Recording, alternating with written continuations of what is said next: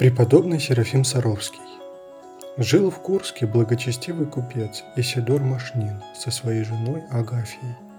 В ночь на 20 июля 1754 года у них родился сын, которого в святом крещении нарекли Прохором. Когда мальчику было всего три года, умер его отец, и Агафия стала воспитывать младенца одна. Она сама продолжила и дело мужа, строительство в Курске Божьего храма. Мальчик подрастал, и скоро мать Прохора поняла, что сын ее необыкновенный ребенок. Однажды семилетний Прохор забрался на недостроенную колокольню и вдруг оступился и упал на землю. Мать в ужасе бросилась к сыну, не ожидая увидеть его живым. Каковы же были ее изумление и радость избежавшихся соседей, когда оказалось, что мальчик невредим – так с раннего детства матери и близким было открыто, что Бог чудесным образом хранит своего избранника. Но скоро Прохор тяжело заболел. У врачей не было надежды на выздоровление. И во время тяжких страданий мальчика сама Божия Матерь в неизреченном сиянии явилась ему. Она ласково утешила маленького страдальца и сказала, что надо потерпеть еще совсем немного, и он будет здоров.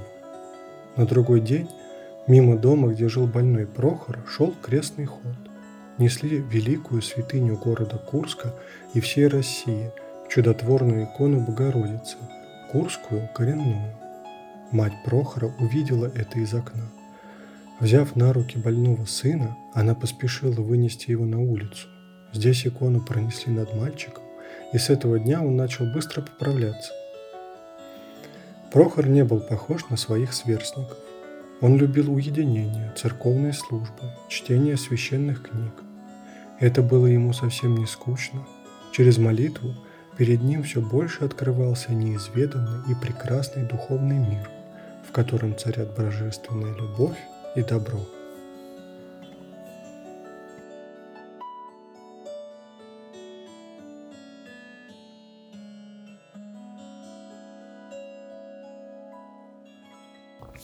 Учился он хорошо. Когда же несколько подрос, стал помогать брату, который, по примеру отца, занялся торговлей. Но сердце Прохора не лежало к земному. Ни дня он не мог провести без храма и всей душой стремился к Богу, которого любил всем сердцем больше всего на свете. Он желал быть с Богом постоянно, и поэтому все сильнее хотелось уйти в монастырь. Наконец он признался в своем желании матери. Как не тяжело Агафье было расставаться с любимым сыном, но она не препятствовала ему. Когда Прохору исполнилось 17 лет, он покинул родной дом, получив материнское благословение – большое медное распятие, которое носил на груди и которым необычайно дорожил всю жизнь. Теперь перед Прохором стал вопрос, какой монастырь избрать. С этим он направился в Киев, мощам святых первоначальников русского монашества преподобных Антония и Феодосия. После молитвы ко святым угодникам воля Божия открылась Прохору через старца Досифия, монаха-затворника Киева-Печерского монастыря. «Иди в Саробскую обитель», — сказал Прохору старец. «Там Дух Святой будет вести тебя к спасению. Там ты окончишь свои дни». Прохор поклонился в ноги затворнику и от всего сердца поблагодарил его. Накануне великого праздника введения во храм Пресвятой Богородицы Прохор, проделав нелегкий путь от Киева до Темниковских лесов, вошел в Саровский монастырь. То было славное монашеское братство, известное своими строгими подвижниками. Здесь юного боголюбца заботливо принял настоятель отец Пахомий. И настоятель, и братья искренне полюбили доброго и усердного послушника.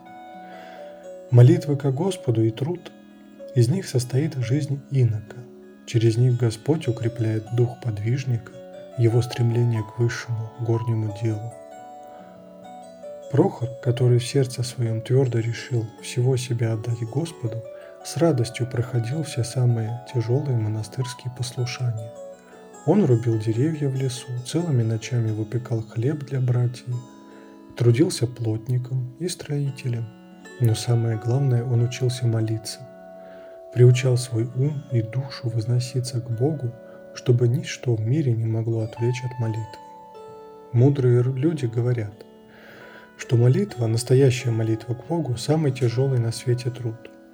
Как не тяжко порой бывало, но к церковным службам Прохор приходил первым, а покидал храм последним. Душа его стремилась к полному уединению, туда, где ничто не отвлекает от общения с Богом. Однажды он сказал об этом своем желании духовнику, и тот благословил послушника Прохора по временам удаляться в глухой монастырский лес для уединенной молитвы. С самого начала своего монашеского пути преподобный Серафим твердо решил, что в жизни будет надеяться только на помощь Господа Иисуса Христа и Пречистой Его Матери.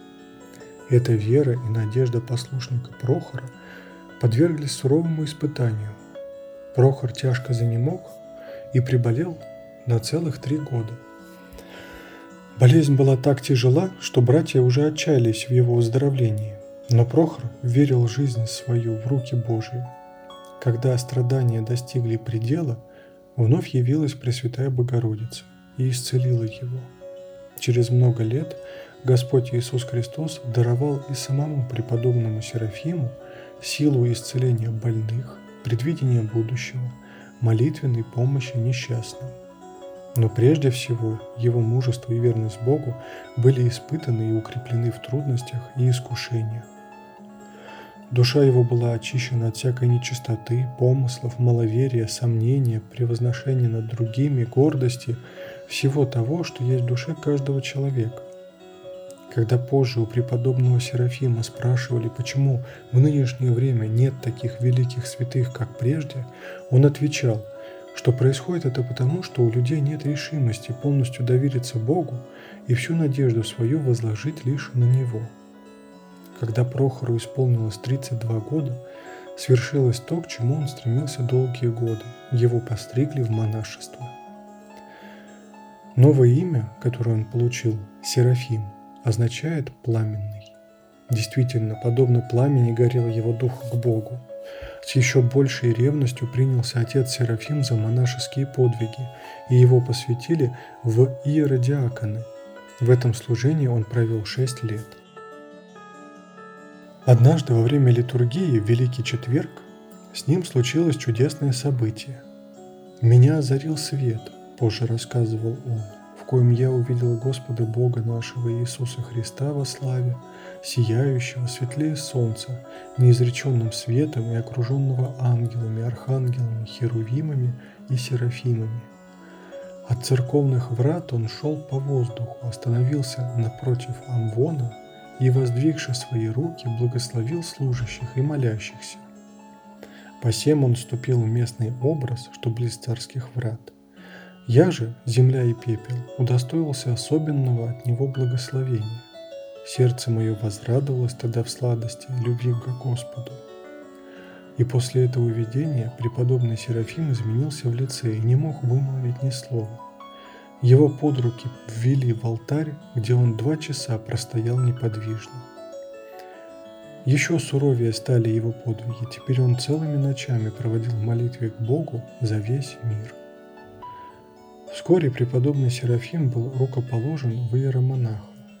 И когда ему исполнилось 39 лет, он оставил обитель и поселился в деревянной келье, которая находилась в густом лесу на берегу реки Саровки в пяти верстах от монастыря. Здесь он начал вести особую пустынническую жизнь. Пост его доходил до неимоверной строгости. Пищей его стала лесная трава, которая в изобилии росла около его кельи жил и молился преподобный по чину древних пустынножителей. Иногда кто-либо из братьев встречал его на пути в белом простом балахоне с медным крестом, благословением матери, на груди, с сумкой за плечами, наполненной камнями и песком, а поверх них лежало святое Евангелие. Когда преподобного Серафима спрашивали, зачем он носит на спине такую тяжесть, он отвечал кротко «Томлю томящегося меня,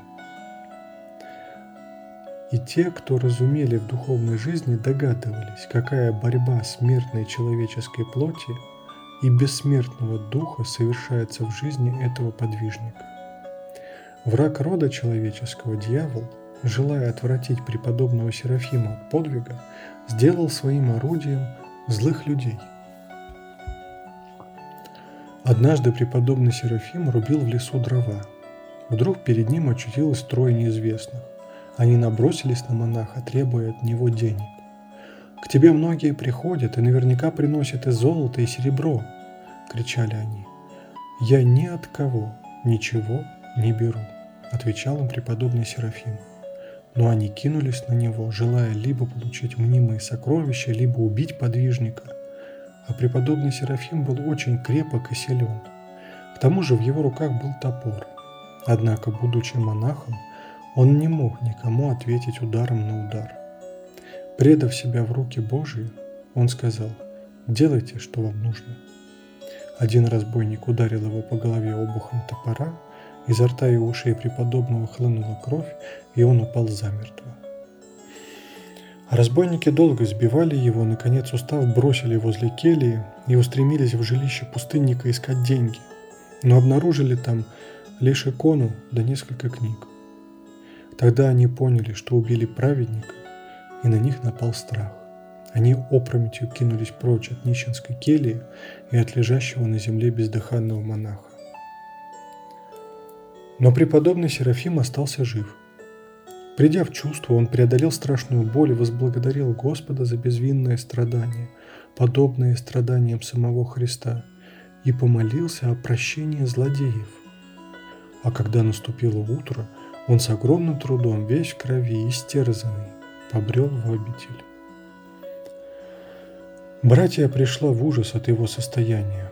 Вызванные из города врачи нашли, что голова у него проломлена, ребра перебиты, на теле страшные ушибы и смертельные раны. Все были уверены, что смерть неизбежна. Пока врачи совещались, преподобный уснул. И вот перед ним предстала Матерь Божия с апостолами Петром и Иоанном. «Что вы трудитесь?» – сказала, обернувшись к врачам, преподобная Богородица – сей от рода моего». Проснувшись, преподобный Серафим почувствовал возвращение сил. В тот же день он начал вставать. Но все же пять месяцев ему пришлось провести в монастыре, а окрепнув, он снова вернулся в свой лесной затвор. Дьявол был просрамлен. Ему не удалось заставить подвижника оставить свой монашеский подвиг. Но после избиения спина преподобного навсегда осталась согнутой. Надо сказать, что разбойников удалось поймать. По закону их ждало суровое наказание, но преподобный вступился за своих обидчиков. Он даже сказал, что если их не простят, он навсегда уйдет из этих мест. Злодеев отпустили, но их настигла кара Божия. Пожар уничтожил их дома со всем имуществом. Только тогда они раскаялись и пришли к преподобному Серафиму, прося прощения и молитв. Снова преподобный повел свою уединенную жизнь. Сердце его горело любовью и жалостью не только к страждущему человечеству, но и ко всему живому. Он достиг уже такой духовной чистоты, что даже хищные звери стремились к нему, Многие из тех, кто посещал его, видели, как он кормил из рук огромного медведя, но об этом преподобный запрещал рассказывать до своей смерти. Видя такое преуспеяние подвижников святости, дьявол все сильнее ополчался против него. Однажды ночью во время молитвы преподобный Серафим услышал за стенами кельи вой зверей. А затем, словно толпа народа, начала ломиться дверь. Косяки не выдержали, дверь упала – а к ногам старца рухнул громадный обрубок дерева, который на следующий день с трудом могли вынести наружу восемь человек. Ярость падших духов доходила до предела, и они принимали видимый облик, чтобы смутить святого. Во время молитвы стены кельи как бы расступались, и на преподобного пытались наброситься страшные адские чудовища. Однажды неведомая сила подняла его и несколько раз силой ударила об пол. И тогда преподобный Серафим приступил к труднейшему в его жизни подвигу, к подвигу молчания и столпничества. Три года он ни с кем не говорил ни слова. Тысячи дней и тысячи ночей он провел в молитве, стоя на камне. Таких камней у него было два. Один находился в его келье, другой лежал в лесной чаще. На камне в келье святой стоял с утра и до вечера, а на ночь шел в лес. Воздев руки к небу, он молился словами евангельского мытаря. «Боже, милостив будем мне грешному». В жестокие морозы и под проливным дождем в знойный полдень и тревожную ночь, облепленный тучами комаров, страдая от злых духов, нес свой подвиг преподобный.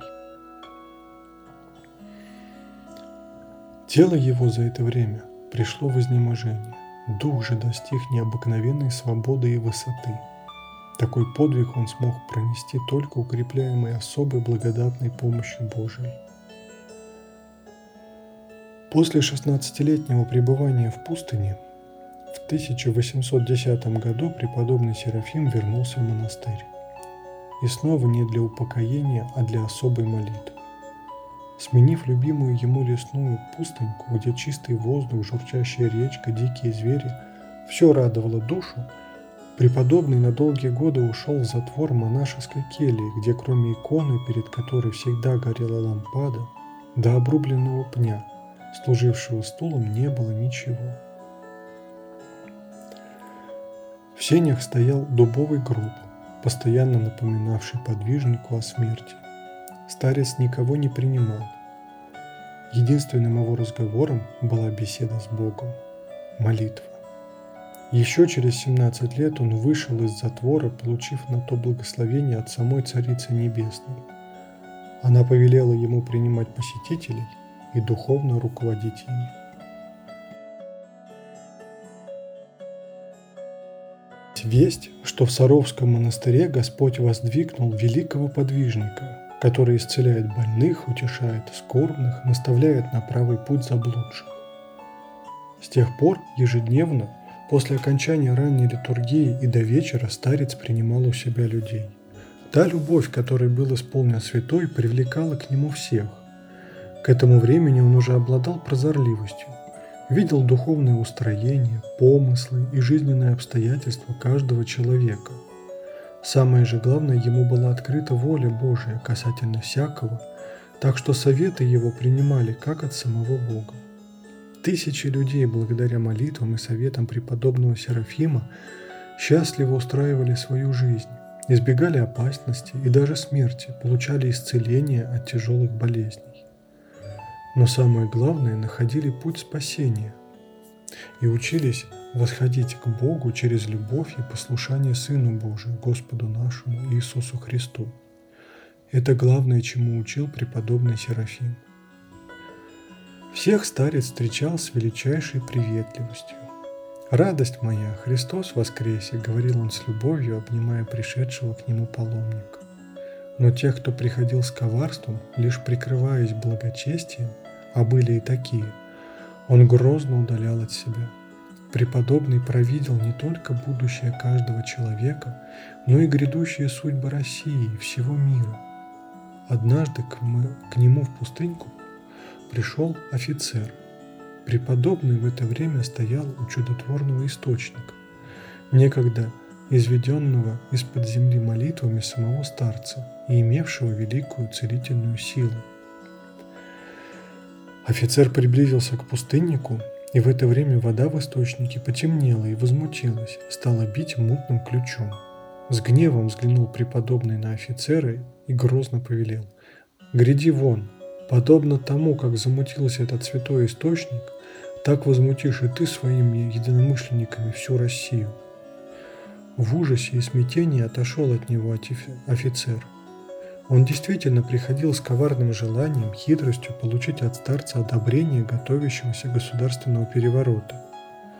Это был человек из среды так называемых декабристов и масонов, которые одни по преступному неразумению, другие по ненависти хотели разорить Россию и православие. Преподобный провидел великие несчастья, которые принесут народу революционеры и заранее предупреждал православных о событиях, которые должны были произойти порой даже через много десятков лет. Предвидел он и кровавые смуты в нашем православном Отечестве, предвидел разорение церкви за умножившиеся грехи, невиданные гонения на христиан, предвидел и возрождение Святой Руси за ее верность православию. «Злодеи поднимут высоко свою голову», — говорил он. «Будет это непременно. Господь, видя нераскаянную злобу сердец их, попустит их начинанием на малое время, но болезнь их обратится на главу их, и на их верх снедет неправда пагубных замыслов их. Земля русская обогрится реками кровей, и много дворян побиенно будет за великого государя и целость самодержавия его. Но не до конца прогневается Господь и не попустит разрушиться до конца земле русской, потому что в ней одной преимущественно сохраняется еще православие и остатки благочестия христианского. До рождения Антихриста произойдут великая продолжительная война и страшная революция в России, превышающие всякое воображение человеческое, ибо кровопролитие будет ужаснейшее. Бунты, Разинский, Пугачевский, французская революция – ничто по сравнению с тем, что будет с Россией. Произойдет гибель множества верных Отечеству людей, разграбление церковного имущества и монастырей – осквернение церквей Господних, уничтожение, разграбление богатства добрых людей, реки крови русской прольются. Но Господь помилует Россию и приведет ее путем страданий к великой славе. Батюшка Серафим оставил православным людям замечательное учение о спасении. «Истинная цель нашей христианской жизни, — говорил он, — состоит в стяжании Духа Святого – Пост же, бдение, молитва и добрые дела – суть лишь средства для стяжания духа. Стяжание означает приобретение. Приобретает же дух тот, кто кается во всех своих грехах и творит добродетели, противоположные содеянным грехам. У такого человека дух начинает действовать в сердце и сокровенно устраивает внутри него Царство Божие. «Как же мне узнать?» – спросил у преподобного один юноша, что я нахожусь в благодати Духа Святого. Я хочу понять и прочувствовать это хорошенько. Разговор происходил в зимнем лесу, на заснеженной поляне. Юноша очень любил преподобного Серафима и приходил к нему за советами. Ответ преподобного Серафима был действительно чудесным. Он крепко взял юношу за плечи и сказал ему – мы оба теперь с тобой в Духе Божием. Что же ты не смотришь на меня? Юноша отвечал, не могу, батюшка, смотреть, потому что из глаз ваших молнии сыпятся. Лицо ваше сделало светлее солнца, а у меня глаза ломит от боли. Преподобный на это сказал ему, не устрашайтесь, ваше боголюбие, и вы теперь сами так же светлы стали, как и я. Вы сами теперь в полноте Духа Божия, иначе вам нельзя было бы и меня таким видеть. Смотрите просто мне в глаза и не бойтесь. Я взглянул после этих слов в лицо его, вспоминал позже юноша, и напал на меня еще больше благоговейный ужас. Представьте себе, в середине солнца, в самой блистательной яркости его полуденных лучей, лицо человека с вами разговаривающего. Вы видите движение уст его меняющееся выражение его глаз, слышите его голос, чувствуете, что кто-то вас держит за плечи, но не только рук этих не видите, но, ви, но не видите ни самих себя, ни фигуры его, а только один свет, ослепительный и простирающийся далеко, на несколько сажень кругом, и озаряющий ярким блеском своим и снежную пелену, покрывающую поляну, и снежную крупу, осыпающую сверху, и меня, и великого старца. Необыкновенно хорошо было юноше. На всю жизнь запомнил он тот день, когда батюшка Серафим преподал ему урок, что значит стяжание Духа Святого. К концу жизни преподобного старца чтила уже вся Россия – Благодатные его способности были необычайны. Ему дано было видеть даже райские обители, уготованные Богом в вечности для добродетельных людей. Когда он рассказывал своим самым близким людям об этих откровениях, лицо его преображалось и изливало чудный свет. С небесной радостью и умилением он говорил, «Ах, если бы люди знали, какая радость, какая сладость ожидает душу праведного на небе! Они решили бы во временной жизни все скорби переносить с благодарением. Если бы эта самая келья была полна червей, а они бы всю жизнь ели нашу плоть, то и тогда надо было бы на это со всяким желанием согласиться, чтобы только не лишиться той небесной радости. Людская слава тяготила старца. От великих трудов он пришел в сильное изнеможение. Когда преподобный возвращался к себе в пустыньку из монастыря, по обеим сторонам дороги стояли толпы народа, желавшего хотя бы прикоснуться к его одежде, хотя бы увидеть его. Последние годы преподобный Серафим много заботился об основанном им женском Дивеевском монастыре.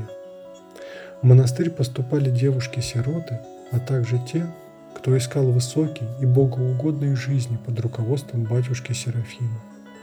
Святой направлял жизнь обители, следуя благословениям Божией Матери. Незадолго до кончины святого его в двенадцатый раз посетила Пресвятая Богородица. Это было в присутствии одной из Дивеевских сестер. Вдруг сделался шум.